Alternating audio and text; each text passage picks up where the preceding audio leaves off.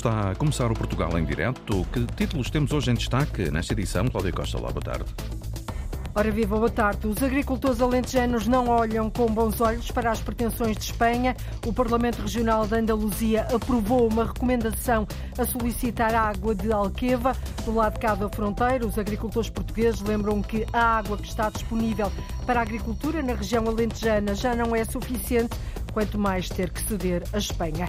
No Portugal em Direto, já daqui a pouco, vamos conversar com o presidente da direção do Coliseu do Porto AGEAS, Miguel Guedes, sobre os 2 milhões de euros que a área metropolitana decidiu atribuir para comparticipar as obras de reabilitação deste espaço icónico da cidade, obras reclamadas há 10 anos, e conhecemos ainda também com ele o projeto social e artístico Elo, que liga duas das maiores instituições do Porto e do país, o Coliseu e os Clérigos, um projeto que pretende chegar a pessoas de diferentes contextos sociais. Depois, trilhamos os carrinhos da alta, os carris da alta velocidade. A Agência Portuguesa do Ambiente prevê para esta primeira quinzena deste mês a decisão sobre o troço entre Soure e Aveiro-Oiã, da nova linha ferroviária de alta velocidade. A consulta pública terminou com perto de mil participações, num processo marcado por críticas e preocupação. Em Anadia e na Mialhada, o traçado pode afetar a região vitivinícola da Bairrada. Nós temos reportagem. Portugal em direto, a edição é da jornalista Cláudia Costa. Autarcas do norte do Portugal e da Galiza lamentam a falta de vontade política para avançar com o 112 transfronteiriço, um projeto de partilha de meios na resposta a emergências médicas. O protocolo que garantia a criação deste serviço foi anunciado há quase um ano na Cimeira Luso-Espanhola. Previa-se que entrasse de imediato em funcionamento. O Portugal em Direto, de resto, esteve lá nessa altura a fazer uma emissão especial no dia em que o acordo foi assinado e deu conta disso mesmo. Agora, Agora, 12 meses depois, de um lado e do outro da fronteira, paira o desconhecimento. O secretário-geral do Eixo Atlântico, por exemplo, aponta o dedo à Junta da Galiza, no Namaral. Deste lado da fronteira. Os autarcas, relativamente à construção deste processo, nunca foram idos nem achados. E do outro? Eh, que é o que sabemos? Nada. A pergunta é muito, muito simples de responder. Nada. Voltemos ao Alto Minho. Não sabemos nada eh, da construção do processo. Da implementação da medida 112 de um lado e do outro da fronteira e daí em aspas aspas. Nunca nos foi eh, dado conhecimento de nada. Porventura não teria de ser, mas não temos realmente noção nenhuma do andamento. Manuel Batista é presidente da Câmara de Melgaço e também da Comunidade Intermunicipal do Alto Minho. Lamenta o sucedido, diz que o 112 transfronteiriço é demasiado urgente para estar refém de burocracias. É pena que assim seja, porque a medida em si é uma medida de grande valia de interesse para as populações, portanto gostaríamos eh, que rapidamente fosse implementada. Vamos à Galiza. O secretário-geral do Eixo Atlântico do Noroeste Peninsular, Juan Mau, distingue intenções de realidade. No 112 conhecemos eh, todas as intenções, porque xa foron eh, faladas coa comunicación social de parte da Xunta de Galiza da SSDRN, mas não há nada concretizado. E nota, Juan Mau, os atrasos e o desconhecimento acontecem numa área essencial. Todos os temas que têm a ver com a saúde, que têm a ver com as emergências, eh, são prioritários. O secretário-geral do Oeste Atlântico não encontra justificação e aponta o dedo. E que nestes temas que realmente afectan a população non há resposta. Epa, isto non ten justificación de ningún xénero. E, ademais, há unha responsabilidade clara e nítida que é da Xunta de Galiza. Tanto em português como espanhol. É louvado o empenho do presidente da Comissão de Coordenação e de Desenvolvimento Regional do Norte, António Cunha, que tem tentado pressionar as entidades em Portugal e Espanha para que o 112 transfronteiriço seja uma realidade. Um ano depois, o Portugal em Direto tentou obter um esclarecimento junto do Ministério da Saúde em Portugal, mas não obteve resposta a tempo desta edição. A Presidente da Câmara de Tondela diz que é inadmissível o fecho da urgência do Centro Hospitalar Tondela Viseu nas especialidades de cirurgia e ortopedia. A via verde coronária também vai estar inativa já a partir do próximo sábado e até meados deste mês. Cabe agora ao CODU orientar os casos para os hospitais de Coimbra. A autarca Carla Antunes Borges lamenta que, em situações em que cada segundo conta, se tenha chegado a este ponto. Estamos a falar de uma unidade que presta cuidados tudo aquilo que são uh, situações cardiovasculares de emergência, que onde uh, uma intervenção imediata marca toda a diferença naquilo que é o, o, a conclusão de um estado crítico e um estado clínico com um acidente coronário, não é? Como todos sabemos. Portanto, os segundos, todos os segundos contam. E quando uma importante unidade como esta, da via verde coronária, está em causa, um, eu já não sei o que é que pode estar mais em causa nesta administração. A autarca de Tondela aponta o dedo ao governo e à administração do hospital diz que não chega para fazer obras. Uma, uma urgência que foi requalificada há bem pouco tempo, que tem uma intervenção, que teve uma intervenção física muito reclamada e agora finalmente, quando ela está concluída, somos confrontados com a falta de recursos. E as pessoas é que, os nossos cidadãos, os nossos concidadãos é que perdem e perde-se numa área fundamental para aquilo que é o nosso, a nossa vida, que é a área da saúde. Quando a saúde falta, o povo já diz, já não temos mais nada. A Presidente da Câmara de Tondela já pediu reuniões ao Ministério da Saúde e ao Conselho de Administração do Hospital. Acho que é um projeto que não tem lógica. Depois de autoestradas, depois de, de, de vias rápidas, agora vai o comboio. Portanto, isto fica uma, uma manta de retalhos esta freguesia. O comboio, os carris da alta velocidade. Em Casais do Campo, Maria José Paulette vê a casa onde vive em risco de ser demolida. E custa-me muito vê-la deitar abaixo porque está ali a minha vida. Um início e vários pontos finais é tudo que acaba. Sim, a casa onde eu habito não é minha, é alugada. O que leva o TGV para ouvir daqui a pouco. São duas das maiores instituições da cidade do Porto e do país. O Coliseu do Porto, a AGEAS, e a Irmandade dos Clérigos unem-se pela primeira vez para realizar um novo projeto de cariz social e educativo que, através das artes, pretende aproximar as pessoas da cultura. O projeto chama-se Elo e não é por acaso, representa a ligação destas duas referências maiores, o Coliseu e os Clérigos, mas também um elo entre diferentes disciplinas artísticas, a música, o teatro, a dança e as pessoas de idades e contextos sociais diversos. Boa tarde, Miguel Guedes, é o presidente da direção do Coliseu do Porto AGAs, também um homem desta casa, sempre será um homem da, da Rádio Miguel. Antes de desatarmos este elo, vamos olhar para a aprovação pelo Conselho Metropolitano do Porto, pela área metropolitana do Porto, há cerca de uma semana e meia, de uma verba de 2 milhões de euros para comparticipar as obras de reabilitação do Coliseu. Obras reivindicadas há cerca de uma década. Quando é que elas arrancam? Uh, boa tarde a todos. É, Cláudio, é, é um, um, gosto estar, estar, estar aqui de volta e, e sabemos bem disso. Queria, queria, é, é, é queria dizer-te que é um momento muito feliz também nesse sentido, porque o que acabas de dizer relativamente ao Coliseu do Porto e à viabilização destas obras uh, por parte da área metropolitana, uh, com uma contribuição do, de fundos europeus do 2030, do Norte 2030, cerca de 2 milhões de euros, permite uma mudança de paradigma ou seja, afastar o cenário da concessão.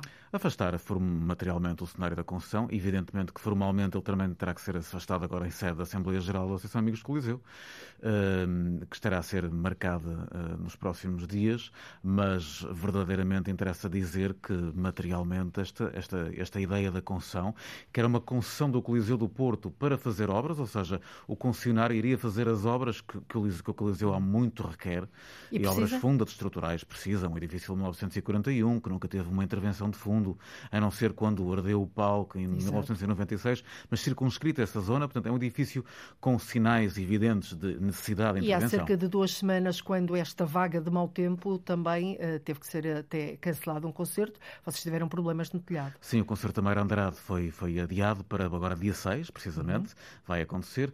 Problemas no telhado, infiltrações graves, que estamos já a obstar, está a decorrer o concurso público para a adjudicação da empreitada da, da substituição do telhado uh, do Coliseu do Porto. Irá acontecer já Mas em foi, novembro. Foi feito alguma coisa de imediato? Estamos agora outra vez com chuvas fortes? Uh, estamos a fazer coisas de imediato todos os dias, procurando que nada mais aconteça e certamente que nada mais vai acontecer. Hoje temos um concerto do Gilberto Gil, cheio, extraordinário, sem problema nenhum. Agora, de facto, são sempre situações muito complicadas que temos vindo a gerir, mas curiosamente o, o que aconteceu no concerto da Mayra Andrade aconteceu também com a Companhia Nacional de Bailada, que tivemos que adiar um pouco o início uhum. do espetáculo, acontece exatamente quando estamos no, no decurso do, do, da empreitada para a substituição do telhado, também uma aspiração de uma, uma, quase uma década no, no Coliseu do Porto. Respiraste de alívio quando, quando soubeste esta notícia, 2 milhões de euros para obras reivindicadas há uma década? Sim, uh, mais do que respirar de alívio, é sobretudo um, uma, uma ideia, um respirar de felicidade. O Coliseu é um edifício absolutamente extraordinário, histórico, património, classificado, uhum. uh, com uma dimensão de 4 mil lugares, mas com muito, também com um bebê muito frágil neste momento.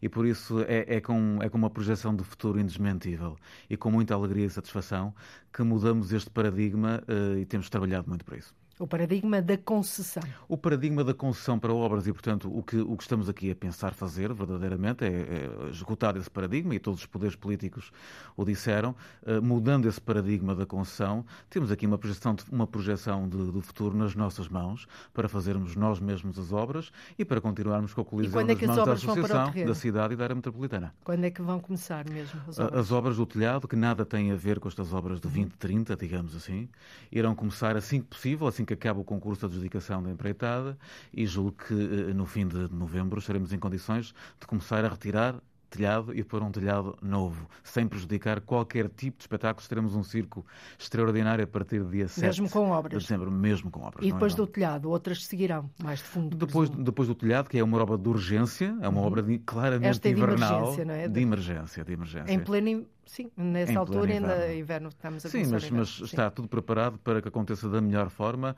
Vamos substituindo gradualmente, zona a zona, e, e, para chegarmos, enfim, a janeiro, fevereiro, com essa situação absolutamente resolvida. As obras do 2030 uh, começarão quando, quando os avisos forem lançados e quando, quando, quando as vai verbas. Demorar. Vai demorar mais um bocadinho, mas ainda assim mas o não grande. 10 anos. Seguramente não 10 anos, espero que não 10 meses. Espero não que não 10 meses. Não, mas o, o, o, grande problema estrutural de emergência do Coliseu é o telhado. O telhado ficará resolvido uh, em cerca de um mês ou dois. Por todas as outras obras de reabilitação profunda que são que, aos que, poucos, não é? Vão, serão, o telhado até final, inícios de dezembro estará, estará resolvido. Eu diria até meados de janeiro. Muito bem, meados de janeiro. Miguel, vamos agora ao projeto Elo, um projeto social e artístico inovador. Tem aqui características eh, inovadoras que liga duas das maiores instituições do Porto e do país. Que elo é este? É um elo muito, muito bonito entre duas instituições referenciais na cidade do Porto, os clérigos, a Irmandade dos Clérigos e o Coliseu do Porto, curiosamente ambos com torres muito, muito grandes, Exato. muito altas, não é? quase a mesma cota, curiosamente, embora não pareça. Uh, e, ah, é? Os clérigos lá em cima? Eu... É, depois feito, feito o ajuste não é assim tão diferente. Obviamente que até os clérigos é muito maior, mas sim, depois se olharmos sim, sim. A, a, a, em comparação, estamos quase cima, na mesma é? altura, lá de cima. Uh, e, e os clérigos, enfim, foram, foram desafiados também por nós para um, para um projeto do Serviço Educativo do Coliseu. O, o, Serviço Educativo do Coliseu começou há apenas há três meses com oficinas de verão e agora tem um programa muitíssimo denso para todo o ano. Mas uma das ações que nós, que, de facto, um dos desafios que tivemos foi, e, e é algo que nós queremos sempre, Cláudia, é tentar unir o mais possível pontas, trabalhar em rede com instituições do terreno, da geografia, da cidade, e da envolver as comunidades. E envolver as comunidades. E este que isto ele faz magnificamente, porque é um projeto de inclusão, é um projeto uh, que trabalha a solidariedade, trabalha a inclusão, trabalha na dança, trabalha no o teatro. Que é que ver? Uh, uh, um destes dias em conversa contigo, tu dizias-me há sempre um dia um de duelo, porque, ou seja, um dia um de arranque de alguma das atividades deste projeto que se vai prolongar durante um ano, até junho, creio eu, do uhum. próximo ano. O que, é que, o que é que as pessoas, o que é que a cidade pode contar, com que tipo de, de espetáculos e de iniciativas? Pode, pode contar, sobretudo, com esta ideia de que nós estamos a trabalhar em rede com os clérigos num projeto de social, eminentemente cultural e artístico, mas que é profundamente inclusivo. Ou seja, nós para estamos todas a trabalhar. as classes sociais. Para vamos trabalhar o envelhecimento, vamos trabalhar os mais jovens, vamos trabalhar as comunidades mais desfavorecidas, vamos trabalhar as necessidades especiais, a inclusão, vamos trabalhar com a comunidade prisional de Custóias. Já estamos a trabalhar eh, eh, em, em sede de teatro, em sede de dança eh, no sentido de conseguirmos também, depois, no, no, no, no, fim, apresentar um espetáculo integrado de todas estas valências. Há coisas que estão a acontecer e daí que falavas que há sempre um dia um. Uh, nós estamos já, já começaram as aulas de, de dança, de teatro uhum. e também na, e de música na comunidade prisional de Custóias.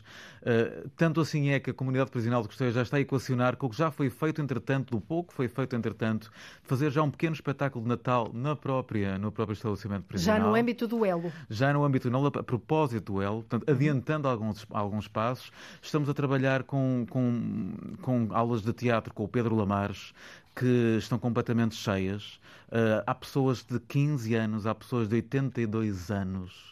Eh, estamos a trabalhar em dança inclusiva com pessoas com deficiência, uhum. pessoas que não, que, não, que não a têm. Estão a trabalhar ainda em temos quatro vagas, quatro vagas. É? E já agora faço o apelo, okay. temos ainda quatro vagas, poucas, para? poucas, para, para as aulas de dança com a Eliana Campos, que é uma dança contemporânea. Portanto, quem quiser, quem tiver alguma experiência de dança e quiser integrar estas aulas. E como é que aulas, pode fazer para integrar basta contatar o Coliseu e dizer que, que pretende uh, entrar neste projeto Elo. É um projeto também de dança contemporânea inclusiva, porque uh, está aberta a todos, a partir acima dos 15 anos, com qualquer idade, uh, e, e, e, é um projeto também nesse sentido muito emocional, porque junta todas estas valências, todas estas comunidades, uhum. todas estas particularidades e diferenças para fazer algo que ainda nunca foi feito. E o, o projeto Elo uh, uh, arrancou há poucos dias, uh, tem, tem poucos dias, com a abertura do Coliseu e da Torre dos Clérigos, não sei se isso já aconteceu, a 20 visitas orientadas, para as quais serão convidados 240 adultos e séniores que integram várias associações sociais da cidade, desde lares, centros de dia e universidades séniores. Estas visitas já estão a decorrer?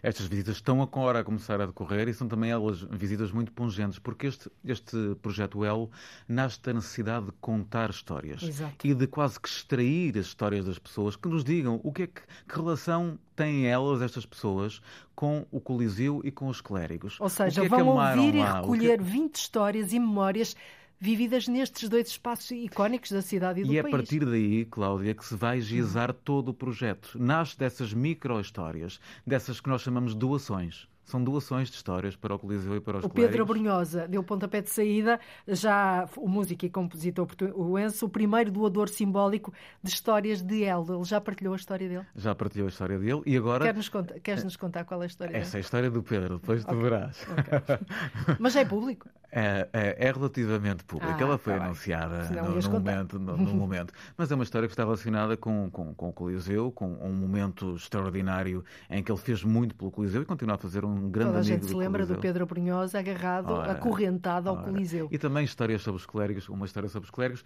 E estas doações de histórias que agora são feitas por pessoas, digamos que entre aspas, anónimas, não é? Estas doações serão uh, todo o material que nos vai fazer depois ir desenvolvendo o projeto nestas várias valências, na comunidade prisional, com o envelhecimento, com os mais novos, com a inclusão em dança, teatro, eh, tudo isto em música, tudo Portanto, isto crianças, vai nascer lares, histórias. universidades sénior, uh, reclusos, pessoas com deficiência, tudo isto está aqui contemplado no, no projeto Elo. É a partir destes doadores de histórias, Miguel, que se vai desenvolver todo o trabalho artístico que está dividido em três eixos. Vocês chamam-lhe encontro, partilha e inclusão. Uhum, precisamente, porque há aqui um conjunto de encontros significativos e que passam pela partilha. Não? É? é todas, todas as pessoas estão a trabalhar em núcleos quase uh, grupais, mas uh, algo específicos, no campo da dança. Um grupo para a dança, um grupo para o teatro, um grupo para a música, mas todos eles depois vão partilhar e juntar, em última análise, num grande espetáculo que acontecerá no Coliseu.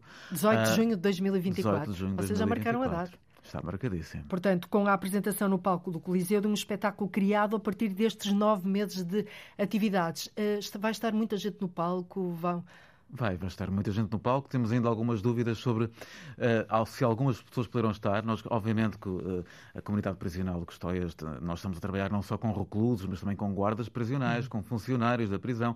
Também aí é super inclusivo e diverso. Estamos a trabalhar com toda a comunidade dentro daquela enorme comunidade. Não estamos a deixar ninguém de lado.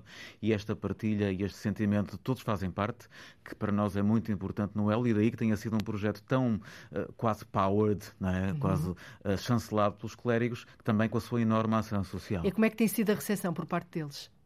Por parte de? Deles, da, da comunidade prisional, dos lares. Tem sido extraordinário. Da... Porque... Como é que eles estão a receber o Elo? Eh, as, as, as, pessoas estão sempre muito carentes de projetos diferenciados que as envolva e que as tratem com humanidade.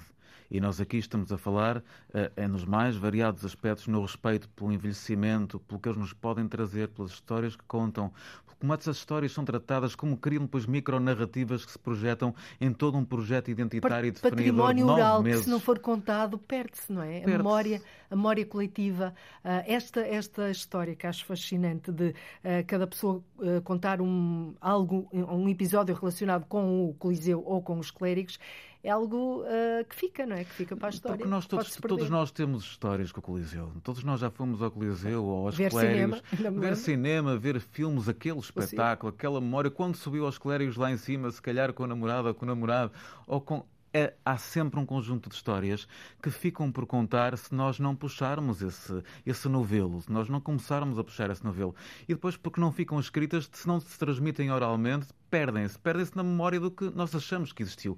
E, e nós temos que trazer essas histórias para, uh, para, para os dias. E mais bonito ainda, a partir delas, desenvolver um projeto absolutamente identitário e novo que abranja todas estas, esta multiplicidade de pessoas e diferenças. E depois destes nove meses, o trabalho termina ou esperas que germine aí algo a partir deste, deste elo? Eu julgo que tudo isto é replicável. Uh, também será certamente diferente, uh, mas a nossa ideia é que para o ano possamos ter eventualmente um novo elo com outras valências, outras histórias. Uma não segunda edição do elo? Uma segunda edição, mas que eu julgo que não deveria ser uma réplica. Quer dizer, cada elo é singular e julgo que teremos capacidade para fazer um elo diferente para o ano. E, e vais-nos contar em primeira mão seguramente que elo será esse. Miguel, foi um gosto ter-te connosco aqui de é novo na rádio, aqui. nesta casa que também é tua. Boa tarde obrigado. obrigado. Até breve. Espanha está de olhos na água da barragem de Alqueva. Com os agricultores ainda a sofrerem os efeitos da seca, o Parlamento Regional da Andaluzia aprovou uma proposta não legislativa, o mesmo é dizer, uma recomendação a solicitar água de Alqueva. Ora, do lado de Portugal, os agricultores alentejanos não gostaram nada desta pretensão, Paula Vera. É com muitas reticências que o presidente da Federação das Associações de Agricultores do Baixo Alentejo olha para a pretensão de Espanha. A cedência de água de Alqueva aos agricultores espanhóis, devido à seca, está a deixar desconfiado quem trabalha a terra no Alentejo. Agora querem pedir mais água. Não sei se essa pretensão, não vejo assim à partida, isto é preciso haver muitas conversas, isto não é assim. Portanto, tenho algumas reticências, é o que eu posso dizer. Rui Garrido, da Federação, relembra que há acordos entre os dois países sobre a gestão da água dos rios. Existem acordos né, para a água anteriores ao Alqueva. Podíamos ser solidários, mas não nos podemos esquecer. Eles queriam cortar a, a água do caudal ecológico para Portugal lá no Douro. Não, não nos podemos esquecer disso. São espanhóis também, não é? Portanto, isto quem não se sente não é filho de boa gente, não é assim? A área de cultura na Extremadura é muito grande e Rui Garrido diz que os agricultores espanhóis não têm água para a extensão que cultivam. Têm mais do dobro das captações na, na bacia do Guadiana, mais do dobro das captações que nós temos. Agora, têm tido secas como nós temos. Neste momento, têm menos água do que nós temos no Alqueva. Eu não sei. Como é que eles fazem a gestão da água deles? Eles têm a área regada muito pela ponta, ou seja, pelas pontas têm uma área muito grande para a água que têm. Os agricultores alentejanos alertam ainda que a cota de água da barragem de Alqueva que podem usar já está no limite. Nós aqui no Alentejo temos uma cota do Alqueva à volta de 590 milhões de metros cúbicos para a agricultura. Este ano, se não foi ultrapassado, está à beira de ser ultrapassada. A água que está disponível para a agricultura aqui na nossa região já não chega. Portanto, temos, temos que renegociar mais água, ou com a EDP, ou e é dia ter esse estudo já, a fazer mais barragens. Nós precisamos de mais barragens para captar mais água. Os agricultores espanhóis querem usar a água da barragem de Alqueva, o que está a deixar em alerta máximo os agricultores alentejanos. Agricultores esses, os alentejanos que não olham com bons olhos para as pretensões de Espanha. Este ano, a produção de castanha sofreu uma grande quebra em todo o território nacional. A Madeira não é exceção. Praticamente não há produção de castanha no Corral das Freiras, que era e é um complemento económico importante para muitas famílias. A jornalista Lília Mata conversou com alguns produtores que pedem medidas urgentes e a longo prazo. A castanha faz parte das vivências de Celina Nóbrega, natural do Corral das Freiras. A produtora não tem memória de um ano tão mau.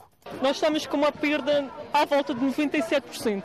E não só assim tão valha, mas venho de uma geração de produtores de castanha. E não há uh, comparação um ano assim. A culpa é do clima, explica o produtor Célio Rolo. A castanha, devido ao calor, ela avelou no ouriço ela apodreceu devido às chuvas, portanto nós decidimos não vender castanha. A produção de castanha serve de complemento económico às famílias do Corral das Freiras. Celina Nóbrega pede uma solução urgente e a longo prazo. E tenho pessoas que arrendaram terrenos e agora nem castanhas, nem dinheiro para esses terrenos. Tem de haver uma solução, porque senão, onde é que está o nosso Corral das Freiras? O Corral das Freiras é rural uh, e nós não queremos passar de rural uh, a turismo. Tem de haver um ponto de equilíbrio em tudo isto. Juan Sousa alerta para a necessidade de renovar os pomares. Deveríamos começar a renovar alguns castanheiros para, para no futuro ter um, um bocado mais qualidade. Mas, acima de tudo, também perceber o que é que se pode fazer de melhor para estes que existem. E Maria José Espírito Santo dá uma chega. É mudar os pomares, regarem. As pessoas não fazem isso. Não fazem. O governo madeirense já prometeu ajuda e Célio Rolo confia. O tratamento da vespa está a ser feito, a renovação do castanheiro está a ser feita, as pessoas têm que ter um bocadinho de calma, paciência. Apesar do ano difícil, também Idalina Figueira olha para o futuro com esperança. Este ano foi assim, o ano que vem vai ser melhor se Deus quiser.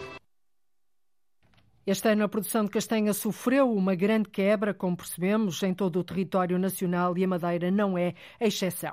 A Câmara de Leiria vai investir numa primeira fase mais de 600 mil euros na requalificação da rede de drenagem pluvial de duas ruas da cidade como forma de prevenir cheias. O presidente da Câmara de Leiria, Gonçalo Lopes, ouvido pela jornalista Isabel Gonçalves, fala de um investimento importante para resolver um problema que se arrasta. Fazer um investimento de de cerca de 600 mil euros uh, naquilo que é a reparação de um problema crónico que temos uh, e a Câmara Municipal, que é o dono da obra. É? E quem são os parceiros? Nesta função, que é os serviços municipalizados, uh, e a Câmara Municipal, que é o dono da obra. É? Esses são investimentos que poderão rondar os 5 milhões de euros de investimento ao longo dos anos. Portanto, são investimentos que, que são também, do ponto de vista social, bastante uh, intrusivos na cidade, porque obriga a mudanças de trânsito, obras profundas, em profundidade, etc. Para já, a Câmara de Leiria vai requalificar a Rua da Restauração e a Rua Doutor António Costa Santos. O problema das inundações já é antigo, deve-se ao facto de o coletor pluvial ter um metro de diâmetro, que é insuficiente para fazer face a uma precipitação intensa num curto período de tempo. A, re a reabilitação de um caneiro, a criação de uma estação elevatória e de um coletor de meia encosta são algumas das soluções previstas num estudo encomendado pelo município de Leiria para prevenir cheias até 2035, com um investimento total de quase 6 milhões de euros. A intervenção será então faseada entre este ano, 2023, e 2035. O Barreiro vai ter uma descida histórica no imposto municipal sobre imóveis a aplicar já este ano, mas a cobrar em 2024. A Câmara reconhece que o Conselho sempre teve impostos muito altos. O IMI passa agora dos atuais 0,38% para 0,35%, o que significa uma redução de receita nos cofres da autarquia de 1 milhão de euros, mas que a Câmara vê como um investimento para fixar e atrair habitantes para este município da Margem Sul. Arlinda Brandão. No Barreiro, o IMI, Imposto Municipal sobre Imóveis, que incide sobre o valor dos prédios, das casas, baixa dos atuais 0,38% para 0,35%. O Presidente da Câmara chama-lhe uma descida histórica. Porque o Barreiro sempre teve uma taxa de IMI próxima do máximo e, mais importante do que isso, era percepcionado por, por, por quem queria investir no Barreiro, nomeadamente na parte imobiliária, e por quem residia cá, como sendo uma cidade que tinha os seus impostos municipais altos. Deixa de entrar por ano nos cofres da Câmara um milhão de euros desta receita, mas o autarca, Frederico Rosa, diz que vai valer a pena para que o Barreiro deixe de ser uma das cidades do país com o IMI mais elevado. Este ano temos estas condições, também fruto, obviamente, do maior investimento que o Barreiro tem sofrido, e este ano tivemos essa capacidade e que também coloca o Barreiro agora, deixa de estar percepcionado como um uma das cidades que tinha um dos IMIs mais elevados para poder ser, obviamente, uma cidade também que acolhe este investimento. A Câmara quer acolher mais investimento no setor imobiliário para captar mais moradores. Barreiro é uma cidade que nos últimos 20 anos tinha perdido sempre uh, habitantes. Isto tem um contexto histórico, porque o, o fecho de muitas fábricas da CUF levou, obviamente, que o desaparecimento de emprego, muitas pessoas deixassem de morar no Barreiro. Ou seja, já começamos a ver esta curva, esta curva a inverter, muitos fogos uh, de investimento privado uh, a serem construídos, são mais de mil, Temos também muita habitação municipal a ser reabilitada e a ser adquirida e também brevemente vamos lançar os primeiros concursos que o Barreiro vai ter também de arrendamento acessível para um parque que a gente quer que nos próximos cinco anos chegue às 300 habitações de arrendamento acessível. O Barreiro tem atualmente cerca de 80 mil habitantes, mas a autarquia quer fixar quem aqui vive e cativar muitos mais moradores, não para uma cidade dormitório, mas para uma cidade onde se vive e trabalha com qualidade de vida. Uma descida histórica no imposto municipal sobre imóveis, o IMI, a aplicar já este ano, mas a cobrar em 2024, é pelo menos o que diz a Câmara do Barreiro. A Agência Portuguesa do Ambiente prevê para esta primeira quinzena do mês a decisão sobre o troço entre Sor e Aveiro-Oiã da nova linha ferroviária de alta velocidade. A consulta pública terminou com perto de mil participações, num processo que ficou marcado por críticas e preocupação. Em Anadia e na Mialhada, o traçado pode mesmo afetar a região vitivinícola da Bairrada. No caso de Coimbra, podem vir a ser demolidas cerca de 60 casas. A reportagem é da jornalista Carolina. Carolina Ferreira. O projeto da linha ferroviária de alta velocidade entre Lisboa e Porto prevê a possibilidade de passar na região vitivinícola da Bairrada.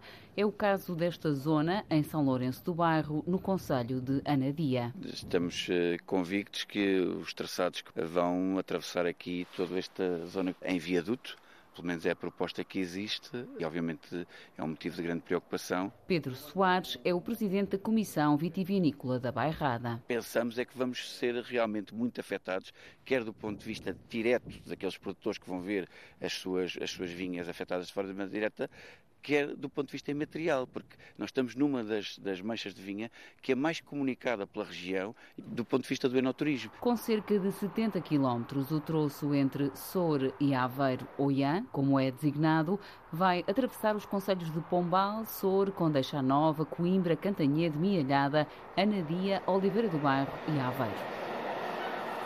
Na Mialhada, António Franco, o presidente do município, não tem dúvidas quanto à escolha. O eixo que passava praticamente no centro da Mialhada ia não só destruir várias habitações, umas construídas, outras em construção, como também ia nos dividir o nosso Conselho mais uma vez a meio e ao ponto também, havendo um túnel na zona do Barcoço, ia-nos eh, prejudicar bastante a nível dos aquíferos. E nós optámos por uh, o mais afastado da Mialhada, que passa uma grande parte do troço passa em zona florestal, também em alguma zona de vinha, é verdade, mas tem um impacto eh, muito menor. Em Ribeira de Frades, já no Conselho de Coimbra, o foco de Rui Carvalho está nas demolições. Tenho por herança uma casa que neste projeto vai abaixo. Não é a minha morada fiscal, mas eh, eu andava a fazer o restauro para vir para aqui, porque tenho as raízes na freguesia. Acho que é um, um projeto que não tem lógica. Depois de autoestradas, depois de, de, de, vias rápidas, agora vai o comboio. Portanto, isto fica uma, uma manta de retalhos esta freguesia. O projeto da alta velocidade contempla o alargamento da linha do Norte entre Taveiro e Coimbra de duas para quatro vias para acesso à estação de Coimbra B, também ela com ampliação. Em Casais do Campo, Maria José Paulette vê a casa onde vive em risco de ser demolida. E custa-me muito vê-la deitar abaixo, porque está ali a minha vida e não queria por nada. No fim, já estou com 84 anos, não tarda não queria ir agora para lado nenhum. Também a vizinha Maria Alice Abreu denuncia a preocupação. É um bocadinho assustador o que vai acontecer, porque muitas das casas vão abaixo, onde a minha também vai, e eu vivo lá desde os meus 3 anos. Estou com 64 e, quer dizer, é uma vida. Vai tudo embora com os meus pais, com os meus irmãos, com tudo quanto se lá passou. É tudo o que acaba. A casa onde eu habito, não é minha, é alugada. Tal como está, o projeto conta com a oposição do presidente da União de Freguesias de São Martinho do Bispo e Ribeira de Frades, Jorge Veloso. Eu não estou contra a alta velocidade e principalmente não estou contra a requalificação da estação de Coimbra B, que precisa, é uma urgência. Mas o que não pode ser feito é à custa do prejuízo de 63, no mínimo, 63 famílias que vão ficar sem a casa.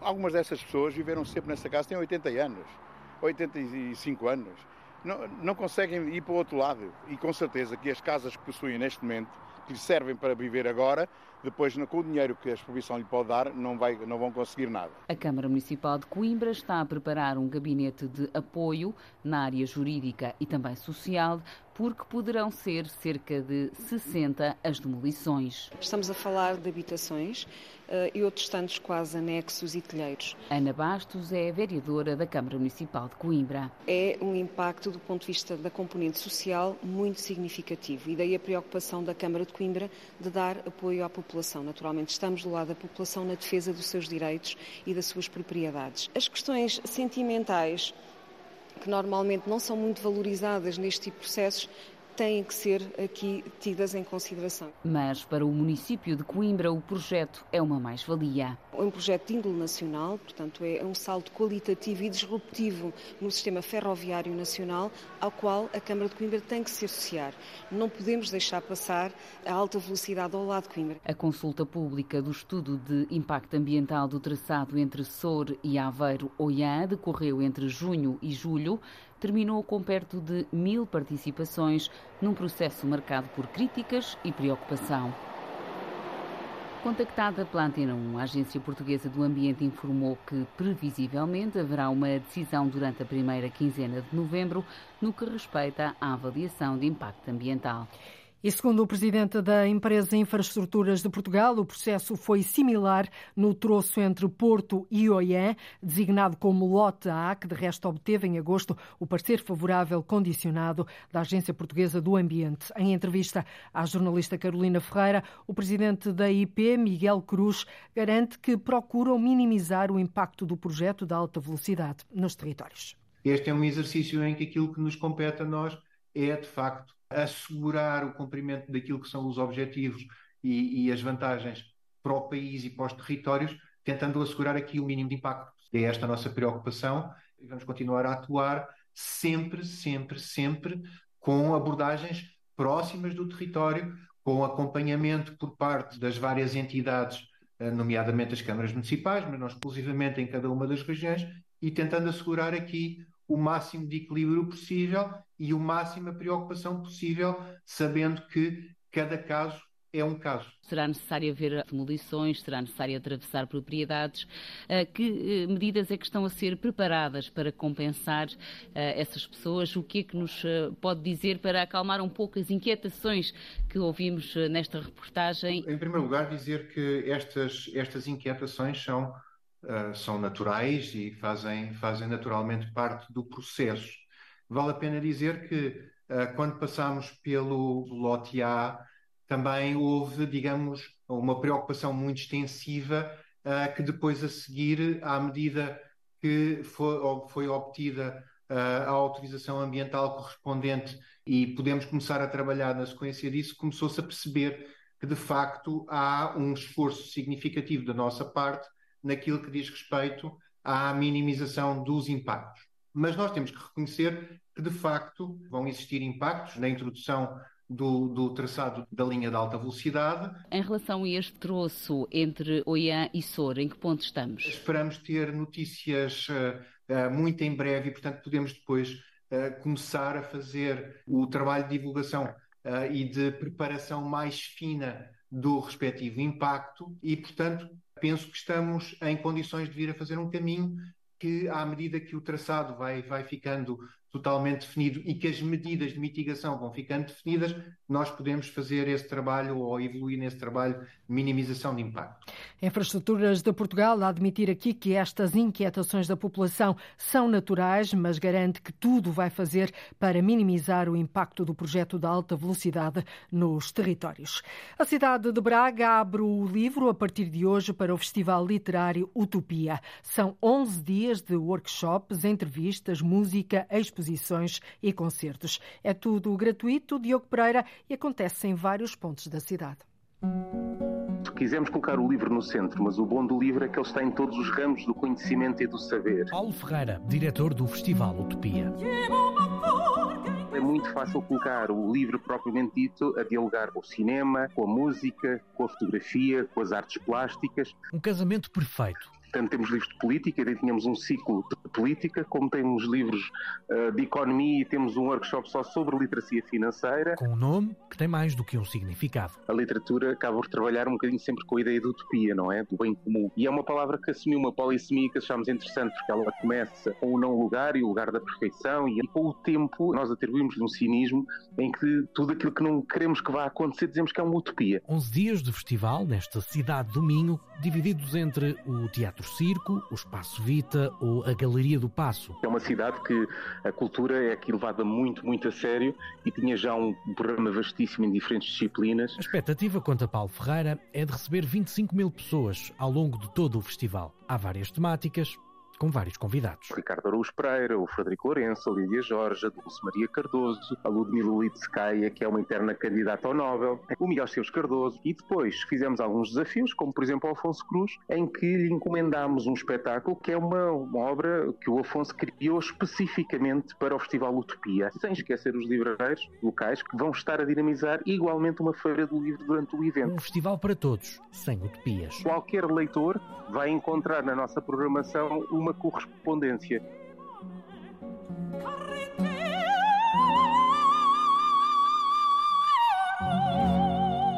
É só abrir o livro. O Festival Utopia arranca hoje em Braga e termina no dia 12.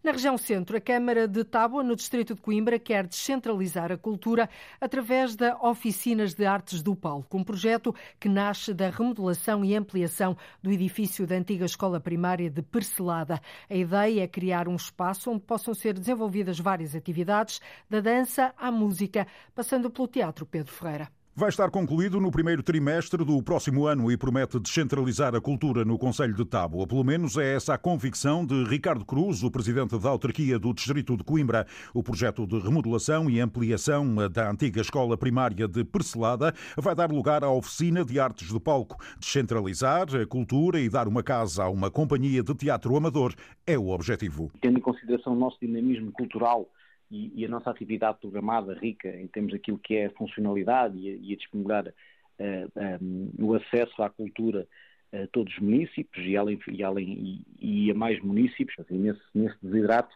tendo em consideração a tradição que também existia na localidade de Selada, de uma companhia, se podemos assim designar o nome de teatro, mas pelo menos os amantes de teatro, para dotar de um espaço com todas as condições para criar uma oficina de artes de pau. Com um investimento de cerca de 204 mil euros, a oficina das artes de Tábua vai servir eh, não só eh, para se apresentar aquilo que se faz na União de Freguesias de Covas e Vila Nova de Oliveirinha, mas também descentralizar as várias iniciativas do Centro Cultural de Tábua. Duas áreas concretas. Uma delas é atrair, digamos assim, aquilo que é a complementaridade da, da riqueza que temos no nosso centro cultural, deslocalizando para lá peças, teatro e outras iniciativas eh, e, e, outras artes performativas. O outro aspecto é, efetivamente, também termos a potencialidade de, de criar e incentivar os agentes locais, não só daquela freguesia, mas também de outros que se podem deslocalizar para lá, para Ricardo Cruz, a aposta na cultura é uma obrigação do município, só assim é possível levar a cultura a mais gente. Nós só para termos a noção, investimos 2 milhões e 500 naquilo que é a educação. E, portanto, logo deste, deste âmbito, quer dizer que geração a geração, ano a ano, estamos a investir em novos, permita-me utilizar esta expressão, em novos clientes para a cultura. Oficina de Artes de Palco em Tábua vai ser inaugurado no primeiro trimestre do próximo ano e vai contar com um pequeno auditório e dotado de equipamentos de som, luz e mobiliário indispensável ao seu funcionamento. Tábua quer assim descentralizar a cultura num espaço devidamente equipado para o efeito. É tudo por hoje. Na rádio, à uma e um quarto da tarde, certinhas. Na internet, à hora que desejar. Uma coisa é certa: ligamos o território de uma ponta à outra, ligamos o norte e o sul, o litoral, o interior, o continente e as ilhas e contamos com a sua escuta. Até amanhã. Fique bem. Boa tarde, Portugal em direto. Ponto final. Cláudia Costa na edição desta quinta-feira.